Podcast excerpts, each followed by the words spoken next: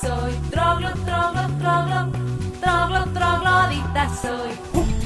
Buenos días, en el programa de hoy, tras los pasos de la historia, os vamos a enseñar lo que hemos ido haciendo y aprendiendo en el capítulo de la prehistoria.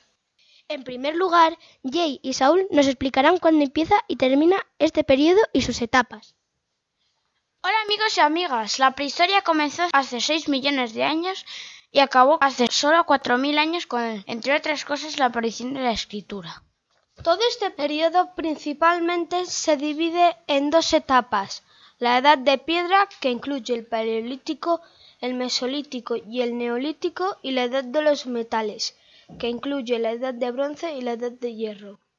Qué interesante, Álvaro. Ahora sería genial que alguien nos explicara cómo vivían nuestros antepasados prehistóricos.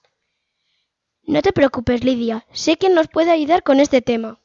Hola, compañeros. Los hombres y mujeres prehistóricos comenzaron siendo nómadas.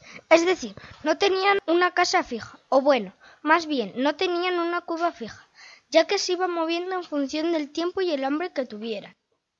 Aunque después, según pasaron los años y fueron descubriendo cosas como el fuego, la agricultura o la ganadería, pasaron a ser sedentarios, es decir, ya se cansaron de tanto movimiento y empezaron a tener casas fijas. La verdad es que en la prehistoria es más interesante de lo que parece, aunque creo que con lo cotilla que soy necesitaré saber más curiosidades. Hola, ¿he oído curiosidades? Pues te contaré una muy curiosa. ¿Sabes lo que es el tuétano? ¿El tétanos? No, el tuétano. El tuétano es el líquido que se encuentra en el interior de los huesos de los animales. Ese líquido lo utilizaban como combustible y se puede decir que los huesos y el tuétano, los prehistóricos, inventaron la vela.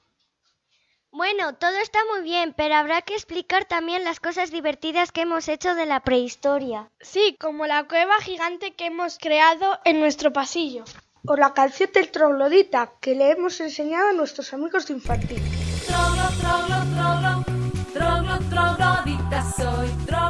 Sí, sobre todo las risas que nos hemos echado al disfrazarnos de prehistóricos. La verdad es que descubrir la prehistoria ha estado genial, aunque no sé yo si nosotros podríamos sobrevivir ante tanto peligro. Sí, encima sin play ni el móvil. Bueno, amigas y amigos, esperamos que al menos hayáis pasado un rato divertido y hayáis conseguido saber un poquito más de este increíble periodo. Pasad un buen día y dentro de poco volveremos con nuevas aventuras.